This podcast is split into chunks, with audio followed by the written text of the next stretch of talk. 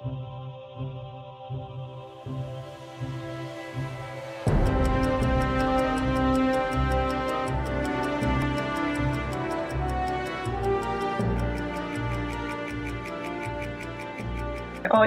a todos nuestros queridos oyentes. Eh, acá estamos eh, a Rosario y Virginia eh, para hablar de la primera temporada de Borgen, una serie danesa que pueden encontrar sus tres temporadas iniciales u originales, más una cuarta que salió 10 años después, todas disponibles en Netflix. Hola Vir, ¿cómo estás? Bien, muy contenta de hablar de esta serie, de este drama político eh, tan interesante. ¿Este drama político que me dijiste que lo vea porque soy capricorniana? no, porque me imaginé que, te podía traer. Es una serie muy eh, bien hecha. Eh, lo que pasa es que estamos haciendo una broma interna porque encontramos una nota que decía qué serie europea ver según tu signo del zodíaco. Ambas somos de Capricornio y entonces le dije, seguro que van a poner a Borgen para Capricornio y en efecto así fue. Eh, pero la verdad es que es una serie eh, súper linda e interesante para, para todo el público. Y una serie que tiene un tiempo. Ah, me presento de vuelta. Yo soy eh, Rosario, alias Rochi. pueden recordarme de, episodios sobre Nicolas Cage que anda volando por ahí. Y este es mi primera colaboración con, con Simpleta Informa en grupo, ¿no? Acá con, con Virginia. Eh, así que acá re entusiasmada por la propuesta de Vir para trabajar Borgen. Eh, soy, en este caso, eh, la damnificada porque solamente vi la temporada 1 y me pareció muy interesante también esta serie danesa. Tenemos como ciertas cosas nosotras dos que nos copa lo escandinavo, ¿no? O miramos este, ficciones escandinavas y bueno, europeas en general, ¿no es cierto? Sí, la verdad es que eh, tienen una manera distinta de contar las cosas eh, respecto de las eh, estadounidenses, que son de las que más consumo también, y que, me atraen un montón. Y esta serie en particular creo que está muy bien hecha, muy buenos los guiones, si bien, bueno, ya iremos comentando algunas cositas, y Rochi capaz que puedo hacer algunos análisis más técnicos. Eh, pero bueno, la queremos eh, estrenar como un pequeño formato que es hablar de la serie en general un ratito y eh, para quienes no la conocen y quienes no la han visto, dejen de escucharnos cuando empecemos a hablar con spoilers. O, así que, ¿de qué se trata? aproximadamente dentro de 10, 15 minutos empiecen a, a preocuparse. Perdón, mi no, les vamos a avisar. Em, ¿Querés contar un poco de qué va esta serie? Eh, ¿Quiénes son sus personajes principales?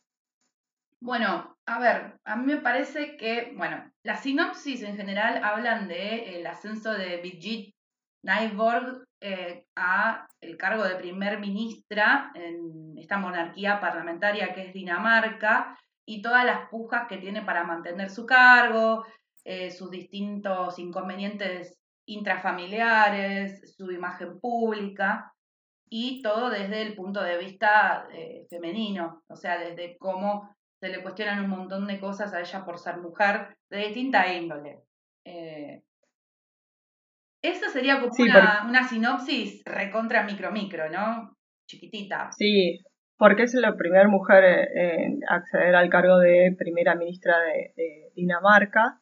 Eh, fue medio como un, ahí capaz que bueno, voy a contar un poquito más del primer capítulo, medio de carambola, que ella termina eh, siendo primer ministra, eh, porque estaba como que lo más probable era que se religiera el primer ministro de ese momento y, y bueno, la cosa se resuelve de otra manera. Eh, ahí también lo que vemos es una mujer eh, con muchos ideales y entonces como que eh, lo que vamos a ver durante el ascenso es negociar hasta dónde cede esos ideales en pos de la consecución de políticas. recordemos que los sistemas parlamentarios requieren de la formación de coaliciones necesariamente, la distribución de cargos entre los diversos partidos. Entonces vamos a ver sí mucho la presencia de muchos partidos eh, y las negociaciones y los acuerdos eh, para lograr gobierno. ¿sí?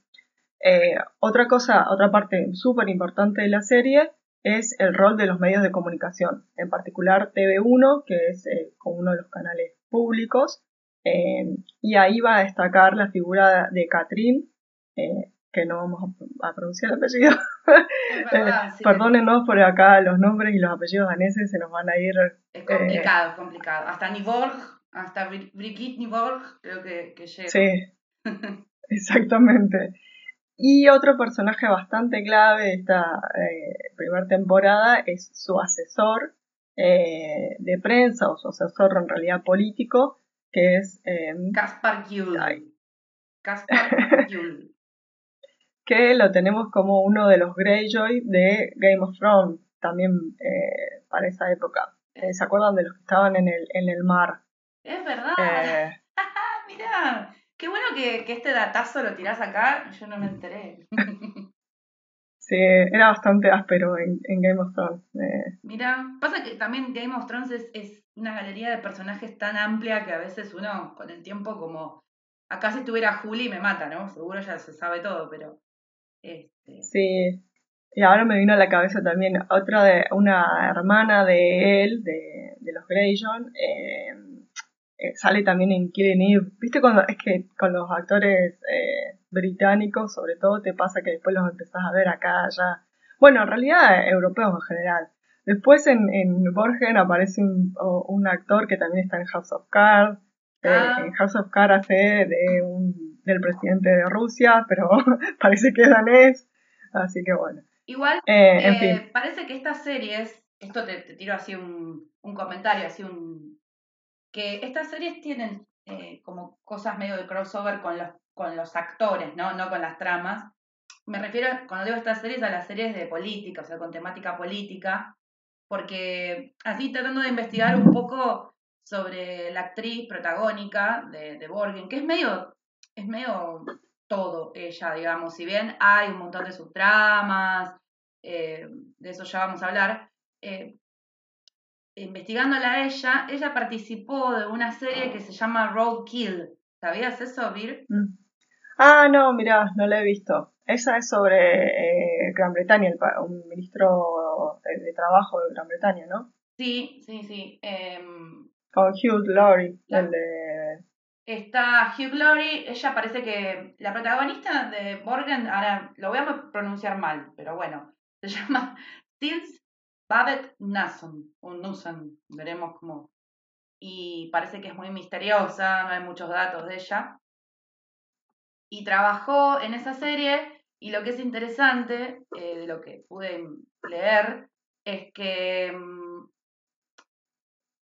la cuestión es que ella eh, aceptó trabajar con Hugh Laurie en Roadkill incluso teniendo que hacer ella de la esposa de, Hugh Laurie porque es fanática de... Ah, es muy fanática de House, de Doctor House, em, pero le recostó porque ella le dijo a los productores, yo vengo de ser eh, la protagonista durante tantos años de una serie que tuvo tanto éxito, donde soy el personaje principal, tomo decisiones, soy fuerte, y acá tengo que ser la esposa que le dice que sus hijos lo extrañan a Hugh mm. pero que lo hizo solo por la admiración que le tenía a Hugh Laurie. Eso es un dato ahí que me dieron ganas de ver Roadkill, a verla a ella como, como en ese rol eh, un poco más tranca.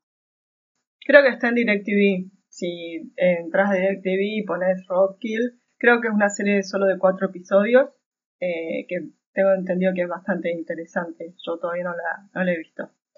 Eh, otro, hablando de eh, la importancia que tuvo Borgen, eh, hay que decir que esta serie, sus tres temporadas originales, estaban producidas además por la TV o radio pública de Dinamarca, y, y, como les decíamos, se emitió de, son tres temporadas de 10 episodios que se emitieron entre 2010 y 2012. Argentina nos llega a un canal justamente de DirecTV que se llama Sky Dance, creo. Eh, o Perdón. Y em, perdón, perdón, Sundance Channel. Ese, Sundance Channel, sí. Pero obviamente eh, no, no, mucha gente no tiene acceso a DirecTV o a este canal.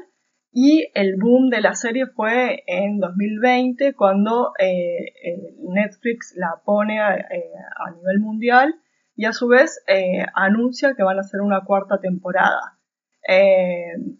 cabe decir que tiene un, una pil muy fuerte porque si bien ha pasado ya una década, eh, vemos que no ha perdido vigencia, que hay un montón de temas que se tratan en la serie, eh, como, no sé, justo eh, yo la vi cuando Biden estaba retirando las tropas de Afganistán y vemos el, el, dilema de tener tropas en Afganistán para Dinamarca en 2010 o 12, o sea, como que ah, es impresionante lamentablemente que hay cosas que no, que no pierden vigencia, que hay problemas que todavía no se han resuelto como la cuestión medioambiental, entre otros temas que aborda la serie, las cuestiones financieras, eh, ¿no? la, salud pública.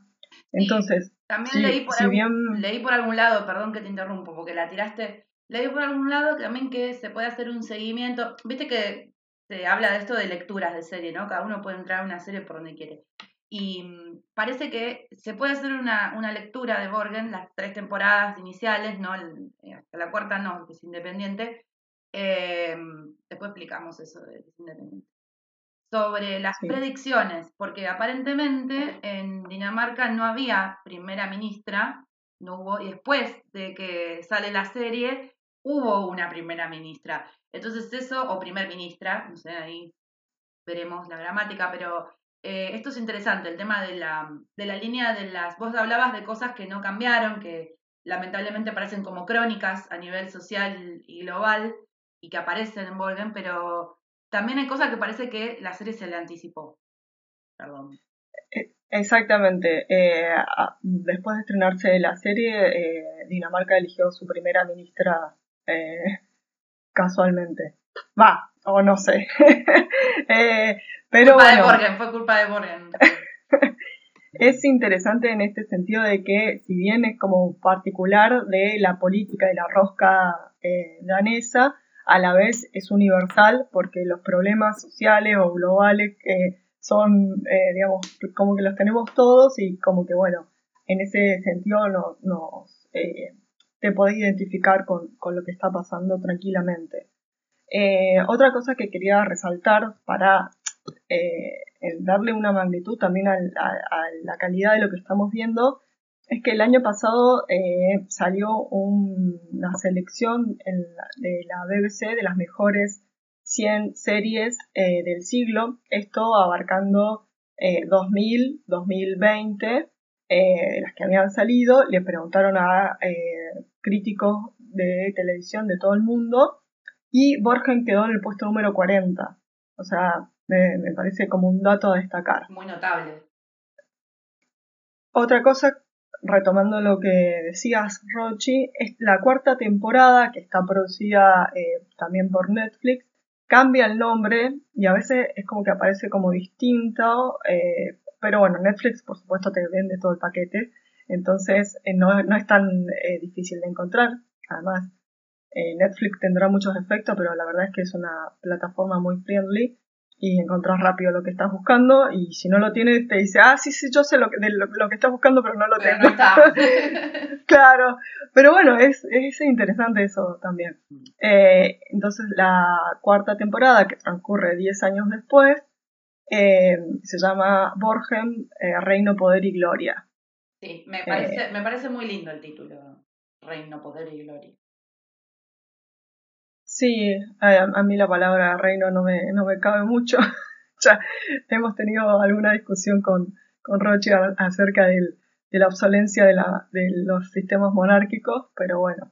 Y, además no, sí. va, no sé en realidad porque de dónde viene lo de, lo de reino, va, en realidad sí, sí entiendo que puede venir con el vínculo con, que tienen con Groenlandia, se me, se me ocurre, eh, pero en sí la, la, monarquía no, no aparece, eh, eso también está bueno que no, ahí te das cuenta de lo pintada que está la monarquía porque solo aparece como para voy a, hemos decidido que esta va a ser la primera ministra y le avisamos a la corona y la corona nos da el visto bueno.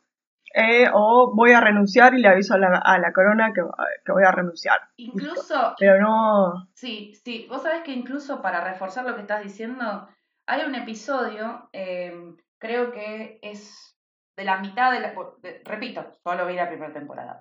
Em, la mitad de la primera temporada más o menos, eh, y tiene que ver con la presión em, de, una, de una empresa por, no me acuerdo si era por un tema presupuestario, para aumentar el, el, Producto Bruto, una empresa danesa impresionante, y el empresario, el dueño, eh, jugaba al bridge con, con, la reina. Era como, eh, cómo medir lo, lo danés medio nacionalista, ¿no? Porque va a jugar al bridge con la reina, como, mira la pavada que hace el tipo, ¿no? Que me parece que por momentos y es muy sutil y en general creo que el lenguaje de la sutileza es algo que se repite en esta serie. Eh, es muy sutil, pero hasta creo que eh, está un poco como ridiculizado el, el, lugar de la corona. No son directos y te digo de vuelta, es sutil, pero es como, están de adorno. O sea, no, no va a afectar y no va a incidir en nada en esta serie y parece que en las políticas tampoco. Bueno, eh, ¿Algo más que decir antes de arrancar con hablar como eh, sin preocuparnos de que estamos spoileando? Eh, no, yo estaba pensando quizás en contar que todos los episodios tienen una frase de apertura, una frase de algún autor, escritor, político, estratega, etcétera, etcétera. Por ejemplo, hay frases de Maquiavelo. Ahora se me viene De Napoleón Bonaparte. De Napoleón, sí, sí. No sé si hay alguna, algún autor más. A ver, yo tengo justo, estoy diciendo esto porque justo encontramos un link con las 30 frases de los 30 episodios de las tres temporadas que son producidas por, por la cadena sueca directamente, ¿no? Después lo otro se va a cargar. Claro, perdón. Ay, sueca. No, no, no, me matan. ¿Te imaginas los daneses se ponen locos? Porque medio hay piquita ahí este, entre ellos. Espera, bueno, encontré un Tumblr donde están todas las frases y quería ver los autores. A ver si encuentro Lenin, Churchill, Maquiavelo, etcétera, etcétera. Bueno. Sí, las grandes mentes políticas del, eh, de la historia humana, eh, por ahí de las más conocidas, eh, pero sí, eso es, interesante porque también te marca un poco la pauta de lo que va el, el, episodio.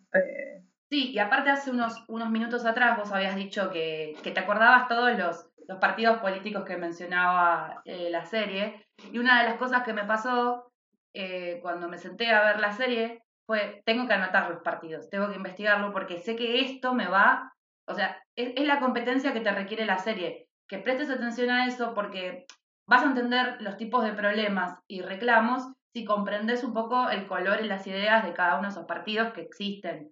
Eh, o Brigitte, Brigitte, que es la protagonista, Brigitte, es una moderada, ¿sí? es una, es una es un centro izquierda. Política del centro izquierda, claro, es, es, de los moderados. Su partido se llama Los Moderados. Así que bueno, eso, que sepan que si se van a sentar a ver la serie, no es un pochoclo mental donde, o sea, va a tener una demanda, una demanda y son episodios de una hora que manejan mucha tensión, pero vas a entrar en la tensión si podés comprender la trama, si no, fuiste. Sí, a mí, eh, yo no me había dado cuenta, sinceramente a mí me encantan este tipo de series, entonces como que no había notado esto que vos mencionás de, la, de, lo, de lo que requiere del espectador la serie. Eh, me llamó la atención cuando vos me preguntaste, bueno, ¿y qué, qué color tienen estos moderados o algo así, qué ideología?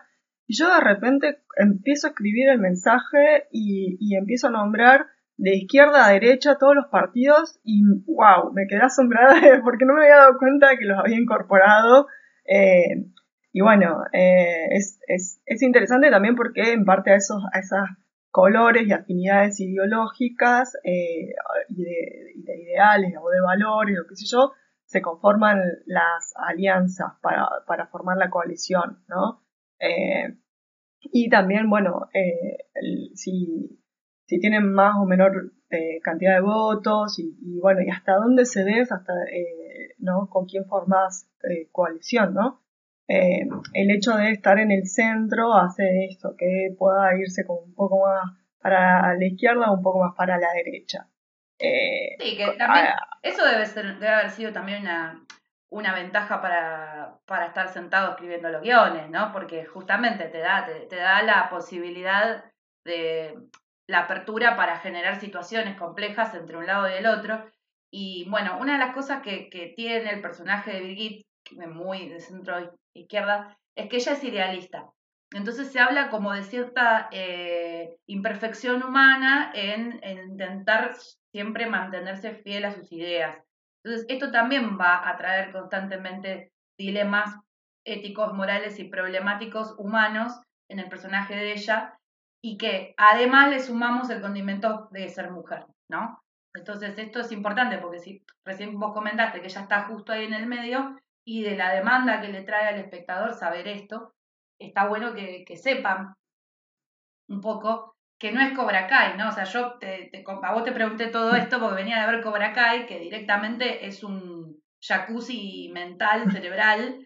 Claro, o sea, es, es como basta, o sea, digámoslo, es falopa, falopa rica. Y, y esto nada que ver, o sea, Borgenes me pareció, además, mirá, vos lo decís, lo asumís, es hasta didáctico porque te aprendiste el orden de cómo están los, los partidos en, Dinamarca, ¿Quién, ¿quién lo diría? Eh, sí, en el continuum. Y también lo que vas, lo que vas viendo son, digamos, como eh, en esa conjunción entre las coyunturas, lo que te demanda la coyuntura eh, y el, personaje cómo va madurando en, o, en el sentido de esto de que cuando te haces más viejo te haces más conservador o, la, coyuntura te requiere negociar y, entonces la vas viendo convertirse en un animal político más despiadado que cuando era cuando recién arranca que era más como más joven jovial inocente idealista. Y después bueno la coyuntura hace de vos lo que lo que ya conocemos. Entonces, eh, es interesante eh, ver esto que se va eh, mm, viendo también en, el aspecto físico de ella, en, el cambio del vestuario que, usa, en sus vínculos con el resto de los partidos y con, y con su familia y con los medios de comunicación. y cómo eh, va, vas viendo cómo ya no mete la pata tan seguido en relación a los medios y, cosas así que, y, nada, vos vas acompañando todo ese proceso del personaje y es súper interesante. yo creo que bueno. en la temporada 1 es eso más que nada lo que yo vi, un, desarrollo fuerte de ella por sobre todas las problemáticas que, que presenta la, cada episodio, pero ¿Te parece entonces que arranquemos a hablar spoiler free? Spoiler free, sí. Bueno, eh, los que no lo han visto, eh, hasta acá eh, los acompañamos y una vez que hayan terminado de ver la primera temporada, nos resintonizan para escucharnos y nos mandan comentarios y nos dicen si están de acuerdo con nuestras observaciones u otras opiniones o lo que nos haya faltado ver. Bueno, vamos a arrancar con una cuestión que vos me tiraste que a mí me pareció un poco polémica, el marido. el marido. Porque a mí me parece, partamos de que ellos tienen un acuerdo, ¿no? Y que pusieron una temporalidad de que cada cinco años, creo que era, em, se iban a dedicar a la profesión cada uno, ¿no? Como que eso está bueno, tipo, porque siempre para que uno se pueda desarrollarse profesionalmente en, el marco de una familia, de una pareja, el otro lo tiene que bancar. Entonces, eh, me, parece que está, que está bueno tener un acuerdo así a nivel de pareja y de familia. Eh, quizás cinco años me parecen mucho, pero eh, como, como eso. Y, porque el loco es, había trabajado en algún momento en la, en la iniciativa privada, o sea, para empresas y también eh, en la primera temporada creo que es profesor, ¿no? Sí, es docente eh, universitario, enseña economía. Economía. Sí. Sí. sí. Entonces. Está bueno, a ver, en tanto y en cuanto eh, esto está marcado también en la serie, están, eh, esto de los acuerdos, por ser una serie del 2010, ¿no? Porque hablemos también de que en el año 2010 eh, la ruptura de, paradigmas y poner poner en escena estas, eh, los acuerdos conyugales o los acuerdos, vieron que ahora se habla del acuerdo con tu vínculo, todo, todo esto no se hablaba, o sea, la gente no tenía Instagram, em, de hecho la serie, esto te lo comenté, Vir, la serie es pre-Twitter, o sea, el Twitter no forma ningún, o sea, no juega ningún rol acá. Cuando uno en cambio mira, no sé, House of Cards o, o West Wing, esas series así políticas, Twitter es un rol más, o sea, es un medio fuerte más que marca la opinión pública y acá no está. Y acá lo mismo con los acuerdos, esto de, bueno, vos acordamos que cada cinco años cada uno va a tener, eh, va a poder desarrollar su, su, o desarrollarse profesionalmente, empieza así y después eso se va todo un poco, ¿qué opinás vos, Vir? Para mí se va todo un poco a... Y sí, pero digo, creo que eso es lo que plantea la, la serie. También una cosa es decir, tengo un acuerdo de cada cinco años nos desarrollamos profesionalmente, pero no incluye dirigir un país. eso te cambia, te rompe cualquier acuerdo, digamos. Una vez ponerle, no sé, bueno, te desarrollas profesionalmente en el ámbito académico, yo en el ámbito eh, de la empresa o de lo que sea, y poder llegar a sostener ese acuerdo. Ahora, cuando vos tenés que dirigir un país y es mucho más difícil de sostener. Obviamente cuando ellos plantean ese acuerdo de pareja, que como vos decís me parece súper interesante, primero por lo avanzado de, la época eh, y por otra parte, eh, digamos, como ves que se hace añicos o trizas ese acuerdo en el, eh, porque no, obviamente no contempló jamás la posibilidad de que ella fuera, digamos, primera ministra, ¿no? Entonces, bueno, creo. Además también está el tema de eh, que en un principio es eh, posponer tu vida profesional y después directamente a él le toca, al esposo de Brigitte, le toca sacrificar directamente su vida, porque es como em, el reclamo, por momentos parece un reclamo como eh, un poco egoísta de él, pero después uno se pone a pensar en determinadas situaciones, en la vida laboral incluso, donde el tipo está medio atado de pies y manos, o sea, eh, no puede ser otra cosa que el esposo de la primera ministra, por, eh, por distintos tipos de intereses que, que no se pueden reflejar en beneficio, ¿no? Hablan del tema del beneficio económico, no se puede beneficiar económicamente. Eh, de, de movidas gubernamentales y bueno, él no puede tomar un laburo porque una empresa tercerizada para la que él quiere trabajar eh, va, va, a formar parte de un pacto eh, económico que está haciendo Dinamarca. Entonces es como que ahí es donde me parece que está medio el quiebre del todo. Es como, che, pero no estoy pudiendo ser feliz. Y todo eso para mí está muy bien llevado en la serie.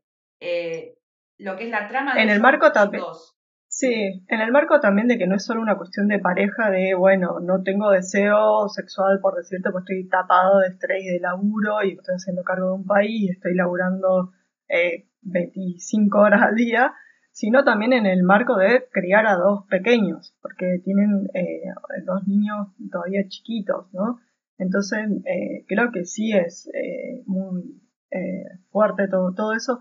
Ver o sea como que la serie te mete tanto adentro de, de Borgen, que no comentamos que es la manera coloquial en que le dicen al, al palacio de Christian...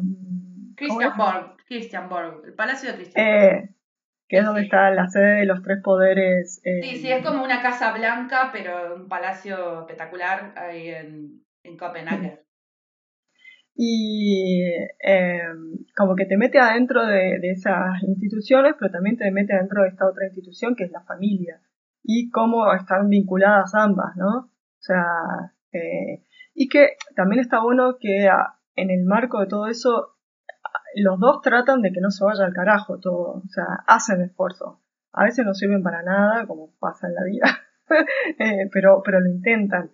Entonces creo que que está, está muy bueno en eso. Sí, sí, eh, sí, en eso está muy bueno, estoy de acuerdo con vos. Igual te digo, yo soy más del team de ella, porque por momentos él me parece un poco. Dale, ¿cuántos años más va a estar tu mujer en siendo primer ministra, la primer primer ministra, bancátela, amigo, dale. y preguntale al, al, marido de Angela Merkel. La loca tuvo como 17 años ahí. o sea, el loco durante 17 años fue amo de casa. La diferencia es que eh, Merkel creo que no tiene hijos. Entonces, ahí hay un factor diferencial importante, ¿no? Claro, eh, igual los hijos, o sea, el tema de tener hijos, eh, qué sé yo, son personas que tienen recursos para contratar todos los empleados que quieran para, para ¿no? O sea, ciertas cosas. Acá me parece que también la serie te, te muestra como un perfil de familia de clase media eh, que de golpe tiene como este ascenso, este cambio de... Ah, pero no, pero no sé si ganan mucho más plata y además lo que te muestran es que en realidad, eh, y creo que eso también fue una pil para eh, algún sector de la Argentina que vio la serie, como, ay, ella va en bicicleta al trabajo, tiene una casa re chiquita, re común, como que no, no ostentan, no hay lujo, no sé, todo esto que te muestran, eh, pero, pero me hace gracia porque después, en cuanto pueden, les encanta salir a mostrar el lujo que manejan eh, y hacérselo y entrar a espacios VIP y todo eso, o sea, eh, y además, claro, o sea, no nada que ver la cultura política, pero bueno. Cuando en, la, primera temporada, en la primera temporada está la crisis que tienen ellos de pareja y bueno, ella se va a dormir a la, a la residencia presidencial, que es espectacular, es como... Sí. Sí, es un palacio también. Pero eh, hay un palacio ahí medio al pedo, ¿viste? Porque no creo que no van nunca, una residencia de verano, no sé, son esas que... No, pero... es, la, residencia presidencial, pero que ella no, o sea, como ella se niega, se niega a ir a mudarse ahí, pero tienen un Pero me parece que queda más, no están, incluso no están en Copenhague, creo que está un poquito más alejada. Ah, mira. me parece que me parece que ni siquiera es práctico vivir ahí. en, Pero, digamos, em, esa gente que, que esa como que alaba eso y sin embargo acá al lado en Uruguay tenés cualquiera de los presidentes de todos los partidos te los puedes encontrar en el supermercado. Pero bueno también una cuestión de dimensión. O sea Dinamarca tiene que 6 millones de habitantes Uruguay 3 y acá somos 40 entonces es distinto o sea la, la dinámica y entre otros miles de millones de factores que nos hacen distintos. Pero bueno, eh, sí, sí, eh, manejan una humildad, un, realmente no es que, sea eh, un factor de que les cambie la vida económicamente. No, sé si contratarían empleados, miles de empleados, como vos decís. Además, se, ah, te meten en tu casa. Ah, creo que igual en un momento sí, sí eh, contratan a alguien. Hay una chica que se encarga de, de, Magnus, ¿no? Sí, sí. Yo me refiero a eso, ¿viste? Tener una niñera que, bueno, hace firmar un, un contrato de confidencialidad. Pero igual me parece que también un poco está planteado así para poder tener en escena los problemas típicos y clásicos que pueden ocurrir en una familia. Y que yo creo que también lo que, lo que te muestran es que no, es, que, no es lo mismo para una mujer que para un varón ejercer la política. O sea, eh, que probablemente, eh, digamos, los matrimonios y las familias se van al carajo con los varones políticos también, pero no de la misma manera. O sea, eh, me da la idea que, que, que, no es, que no pasa tan. Lo dicen en la serie, eso está, eso está apuntado en la serie, en los diálogos. Bueno, obviamente eh, Brigitte Birgit tiene un montón de eh, diálogos con sus ministros y, los ministros hay algunos que ya le dicen, ah, bueno, yo estoy por mi tercera esposa, y con esta sí, como, viste, como que pasan dos divorcios y después ya con la tercera ya sabe cómo viene la mano, entonces lo pueden manejar. Hay una insinuación también de, eh, de esta situación, digamos, personal que se ve afectada por, por el laburo en los demás. Y eso está lindo también, cómo el personaje se va abriendo. Eh, hay, hay, un recurso muy lindo, Vir, que es eh, repetir.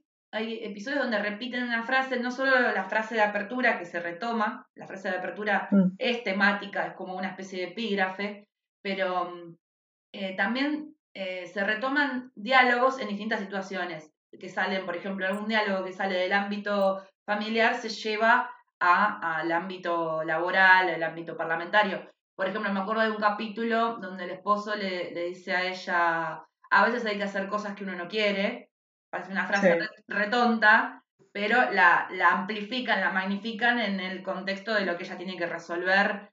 Eh, sí, de la política. De la política. Me parece que eso ya es de la segunda temporada, porque yo empecé a ver la segunda temporada, pero bueno, voy ahí. Mm. Este, me parece, eh, ya de entrada me parece mucho más ambiciosa la segunda temporada que la primera. Eso lo tengo que decir. Sí. Un, defecto que para mí le encuentro sobre todo a la primera temporada, que es como que todo lo que ella hace le sale bien, cae siempre bien parada. O sea, eh, logra negociar con este empresario que vos decías, caer bien parada, logra, no sé, sacar las tropas de Afganistán, logra todo lo que se propone y todos los... Es como que sí, se complica, está ahí que vos decís, uh, ¿qué va a pasar? Pero finalmente lo resuelve y cae bien parada. Es como que eso es lo que yo veo en la primera temporada, que después en el resto de las temporadas es como que eso se va complejizando y las, no le sale todo tan bien y, creo que es parte también de, esa, de ese relato.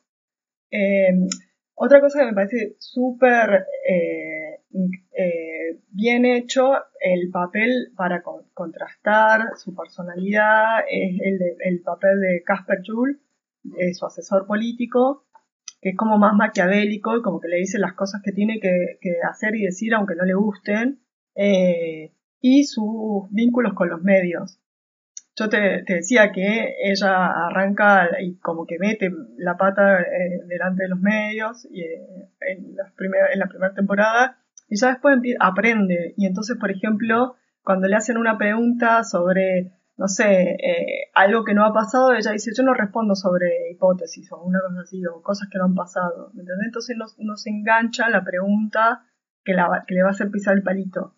O sea, es interesante también esa la curva de aprendizaje de ella como política, porque no es lo mismo ser una ministra más del, Parlamento que ser la primer ministra. Eh, entonces. Es muy lindo, está muy bueno también eh, todo, todo el, el, compendio de marcas que Casper le va haciendo a ella a medida que e, este recurso también está, que es eh, las caminatas por Borgen, ¿no?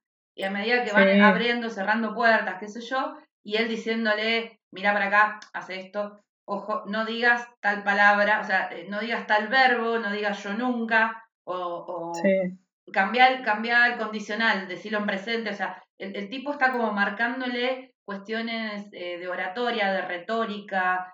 Eh, de hecho, en uno de los capítulos que Caspar está con una secretaria de ella que me gustó el personaje a mí de la secretaria mm. pelirroja, alta, sane. están, están, ahí trabajando en un, en un discurso, eh, hablan de.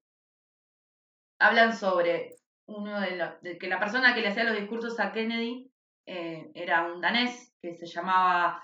¿Cómo era? Teodor, era Teodor Soronen, Soronen, a ver, espera que lo tengo anotado por acá. Sarsen. Que le, Ajá, que le hizo el... Teodor Sarsen, sí. Bueno, él le había escrito los, los eh, bueno, parece como que hay una tradición, o quiere al menos marcar que hay como una tradición de tener buenos, buenas estrategias discursivas. Y, el personaje de Caspar, eh, eh, para mí, representa eso, representa la marca, la marca fría, la marca estratégica, maquiavélica, como dijiste vos, pero es muy interesante desde dónde lo marca. Y está, hay una frase que, que vos habías marcado, Vir, que, que, tiene, que resume para mí el vínculo que ellos tienen, eh, laboral, ¿no? Que es esto de Birgit le dice, yo hago las políticas, vos las vendés, ¿no? Esa es la frase. Claro. Eh, sí, hay una, como también una complementariedad, como que él le cuida las espaldas, eh, entonces es re interesante y de hecho arranca la serie así, con el loco diciendo, bueno, primero la trama está media turbia de la información que consigue del primer ministro que buscaba la reelección de que había utilizado una tarjeta oficial para comprar un, algo de su mujer. Eh, y eh, después que le, eh, le, había dicho que se vistiera con otro color y ella va de color violeta, lila, ¿no? Y como que ella, y todo lo, ese relato que ella hace tan honesto y tan sincero, tan, tan, eh, tan en cierto sentido inocente, de, bueno, yo estoy acá, pero en realidad, eh, nada, tengo ganas de hacer cosas, pero hice todo mal porque mi asesor me dijo que me vistiera de otro color, que no sé qué, y esa sonrisa de la mina que te derrite, eh, cómo frunce la nariz y se ríe o decir, nada, ya está, toma todo mi dinero. Bueno, fíjate el opuesto, eh, el opuesto ese es el primer capítulo. En el último capítulo, con él eh, discurso ese tan potente y la conducta de ella abriendo el próximo año político, digamos. Eso es una linda lectura de oposición, ese primer episodio con el último de la primera temporada. digamos, para ver las condiciones de crecimiento del personaje, ¿no? Exacto, tal cual. Después, otra cosa que me gustan hablando de estos, hay como muy, buenos vínculos bilaterales. Eh, y eh, estoy pensando en dos. Uno es con Ben Sergio o algo así, que es su eh, mentor, ese señor medio viejito. El ministro de Economía. Claro, es que en la, la primera temporada es ministro de Economía y además, o sea, como que sentís como decir, ay, quiero que me abrace este señor, o quiero, que me hable, porque es como que no se le da como seguridad, bueno, eso la, está bajo su ala, digamos. Y, es muy paternal. sí, pero también es una relación eh, como de, de, colegas y de, bueno, eh, hay, una, hay una pregunta que después eh, se repite en otras circunstancias en la que ella le dice, ¿cuáles son mis opciones? Y esa, cuando está en una, coyuntura muy crítica, acude a él y le pregunta, y, con él reflexiona, bueno, ¿cuáles son mis opciones y cuáles son eh, las consecuencias de cada una de esas opciones para tomar una decisión? Entonces, eh, si bien como que con, Caspar tiene algunas de estas cuestiones, hay, hay otras que, las habla con este Dent y, y sobre todo también las vinculadas al partido, porque eso también eso es, son partidos en general de, larga data y como que hay una, un arraigo al partido, a representar a los valores del partido y, todo eso, ¿no? Sí, además, es interesante. Eh, es, un, es un personaje que tiene, primero el actor me parece que es, grandioso, eh, y también por momentos, no sé si te acordás, en la primera temporada él le hace como un anclaje histórico también. La lleva a sectores de Borgen y, le muestra pinturas y le dice, mirá, tal dinastía de esto. Bueno, dinastía no, cualquier cosa estoy diciendo, ¿no? Pero, digamos, descendemos, De, descendemos de tal y tal y tal y se remonta, no sé, al siglo XVIII y le explica. Está, es un personaje que, que tiene como, eh, le, da muchísima, le da muchísima dimensión a ella. Es como... Tal cual. Me parece que dentro de lo que es la parte ética e histórica, él es, es, es, la pata y el otro es la pata estratégica, Caspar, me parece, ¿no? Em, sí, tal cual. Y después, eh, em, una de las críticas que encontramos, Vir, em, ¿te acordás? Fue esto del, del equilibrio de, de, las tramas, de, que quizás se puede marcar como un defecto y que no se nota tanto en la primera temporada. La primera temporada es muy redondita y tiene esto que decís vos que no hay no hay tropiezo de parte de ella en su laburo, ¿no? En su labor. Sí, bueno, la cuestión en la casa es otra, pero ella quizás eh, se, va a sentir empoderada, tranquila, eh, confiada en su laburo porque no tiene ningún tropiezo, pero que sí a nivel eh, estructural la serie por momentos hace agua cuando se va mucho por el lado melodramático, quizás dramático, ¿no? Novelesco, mm o se va demasiado en la repetición de recursos vinculados a las, a las tensiones políticas o las discusiones, etc. Parece que cuando tiene mucho de una o de la otra, falla. Sí, sí, pero en general me parece que bueno, que hay como un equilibrio, o, por lo menos como que ves que constantemente está tratando de buscar e-, ese equilibrio y de vincular esas dos partes, ¿no? Eh, pero Mm, lo que te decía, otra, otro vínculo así de, dos que me gusta mucho, eh, creo que sí está en, la primera temporada, es entre las periodistas. ¿Viste? La que era como la veterana del, del, análisis político. Mm, eh, y Anne, eso te iba a decir que eh, Anne Hon o algo así. Y em, Catherine, que es la joven en ascenso y, y bueno, ese, ese vínculo me, me, gusta también. Y me gustan mucho esos personajes. Eh, a mí Anne me encanta. Eh, sí, es, está muy bien parada, no sé cómo, eh, además sabe un montón, tiene re buenos análisis y, y, bueno, está, está bueno el desarrollo de esos dos. Sí, sí, tira unas magias en las conferencias de prensa que, que están buenas. me gusta también su personaje. igual hay algo que, que, me parece que tienen en general las ficciones nórdicas, por las que vi, ¿no? Qué sé yo, vi Rita, algo comentamos nosotras antes de armar esto sobre qué habíamos visto, eh, tanto en Rita como también me pasó como en Amor y Anarquía y bueno, o en la saga Millennium, que no todas son danesas, algunas me parece que estoy mezclando que son de Noruega o de Suecia, eh, pero en general son ficciones que tienen otro timing para el desarrollo y después todo cierra y, hay un crescendo re importante. Eh, el crescendo, este mismo crescendo que se ve acá en Borgen, por ejemplo, con la tensión, con em, el tema de lo que hablábamos, los planos, las caminatas, eh, el enfrentarse en, las, galerías con, los otros poderes políticos o miembros de otros partidos, mejor dicho. Todo eso es muy importante. Hay como, hay que entrenar un poco la ansiedad, cosa que quizás otras series te lo dan más masticado. O, tienen, o van así, van así como me pasaba con House of Cards, que era como, wow, wow, wow, o sea, basta de hablar tanto. E, ellos no tienen esa, eh, me parece que tienen una parsimonia, no, no es que son lentos, sino como son más bien parsimoniosos y se va desarrollando el universo de Borgen.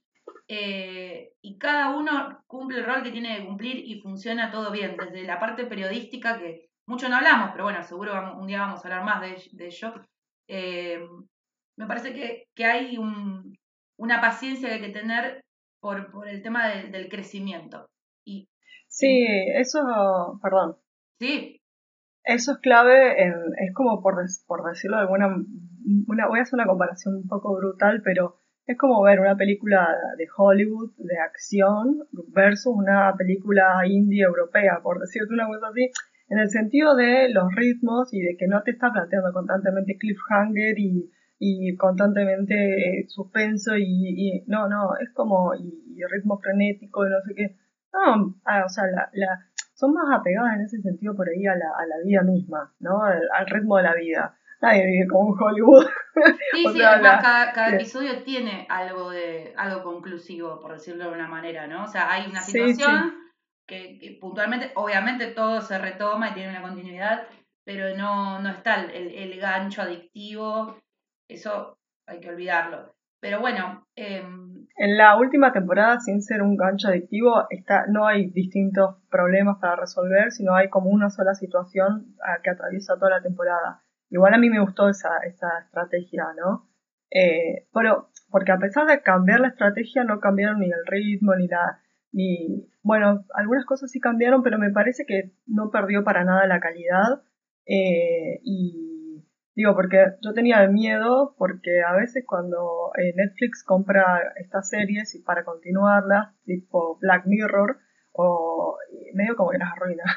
Bueno, yo eh, me acuerdo con The Killing. The Killing es, es también escandinava. Y yo dije, uh, se metió Netflix acá, ¿qué onda? Y no, al final, obviamente, The Killing yo vi el, ¿cómo se llama? La. Ay, no me sale. La remake, es una remake norteamericana, eh, la que estaba. Eh, y una de las temporadas de esa remake em, la toma Netflix. Y. Mm. De, bueno, después cuando no sé qué pasó, se les terminó el contrato, qué sé yo, es rarísimo porque es una serie que una temporada entera la hizo Netflix, creo que era la última, y ahora no está más. O sea, no está ni la última de Netflix ni toda la serie completa, que es la remake de la eh, serie eh, escandinava, creo que es danesa esa, de Killing. Pero bueno, cuando mete la cola a Netflix uno tiene miedo de que baje todo, que cambie toda la propuesta, que no sé, hasta te cambian los maquillajes, para decirlo. O sea, si uno va al detalle. Sí.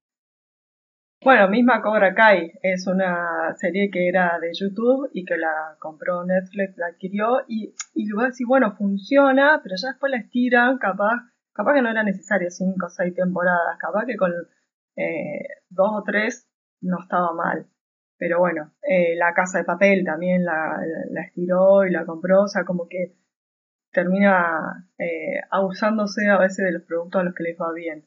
Bueno, de hecho, Netflix con, el, con la ficción política, ya para ir cerrando, ¿no? Mir, ¿vos querías contar algo más? No, no, no. creo que hay que ir cerrando. Lo que vamos a ir contando es que eh, tenemos ganas de hacer más episodios sobre Borgen. Quizás en algún episodio podemos hablar de alguna que otra serie danesa más ahí metidito. Iremos, porque yo estoy fascinada, quiero seguir mirándola. Te agradezco mucho la recomendación, Mir, me encantó, me encanta. Pero bueno, Netflix tiene esto de haber eh, tenido su primer hitazo como una ficción política que fue House of Cards y que le quedó el sonido del tatón de, de mm. Netflix, que era del, golpecito que, hacía Kevin Spacey, en, que me olvidé el nombre de su personaje, obviamente. Frank, ¿era? Ah, Frank Underwood. Underwood, sí, Frank. Le pegaba a la mesa, hacía, hacía así, tatán, y le quedó el sonidito. O sea que Netflix quizás en un principio me parece que había seguramente algunos ejecutivos ahí que les copaba este tipo de ficciones, ¿no? Porque también Borgen está ahí y la pudimos ver y es un boom desde 2020 o 2019, ¿qué dijiste? 2020, ¿no? 20. 20. No subió Netflix. Una serie que tiene eh, ya más de 10 años, entonces parece que hay como una intención de parte de Netflix de socializar, eh, hacernos llegar estas, estas series. Eh, también es muy fanática de VIP, la protagonista, me había olvidado de decirte eso. Ajá. De la, serie VIP de Julia Dreyfus, que esa creo que es de HBO las series. Sí. Esas. Bueno, también eso podemos dejar pendiente para las próximas temporadas, es recomendar más series sobre política. Que, que digo que si ampliamente, ¿no? Game of Thrones es una serie sobre política eh, y es de fantasía.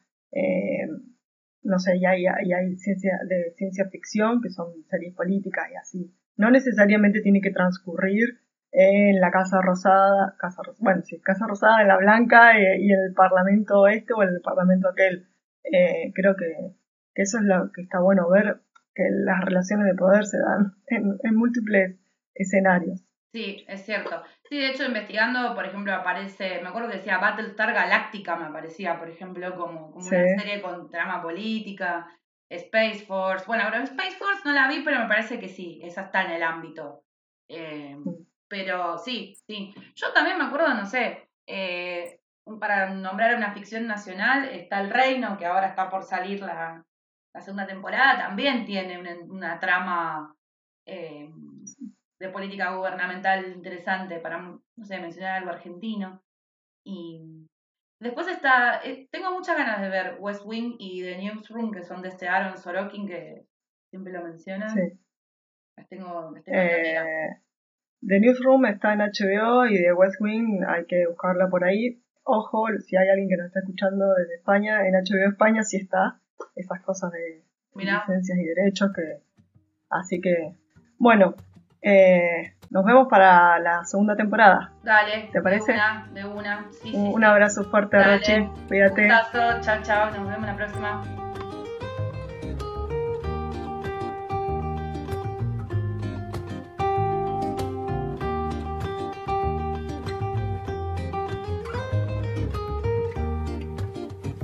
Baby, Mrs. Cole. Acting so tough, didn't know you had any to be hurt at all. You waited too long. You should have hooked me before I put my raincoat on. Okay, I get it. Okay, I see. You were fronting because you knew you'd find yourself vulnerable around me.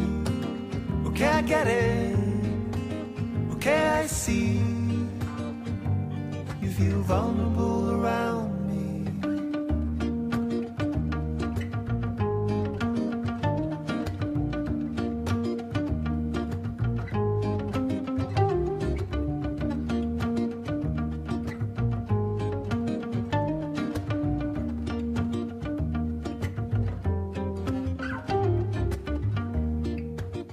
Hey baby, what's going on? You lost control and you lost your tongue. You lost me, deaf in my ear. Nothing you can say is gonna change the way I feel. Okay, I get it. Okay, I see. You were fronting because you knew you'd find yourself vulnerable around me. I get it. Okay, I see. I step too close to your boundaries. You wanna nobody around to see.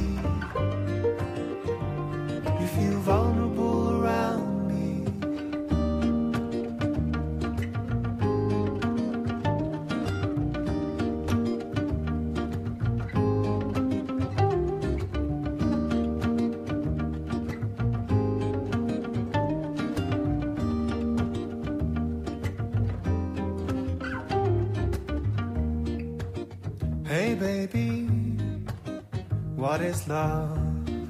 And what's just a game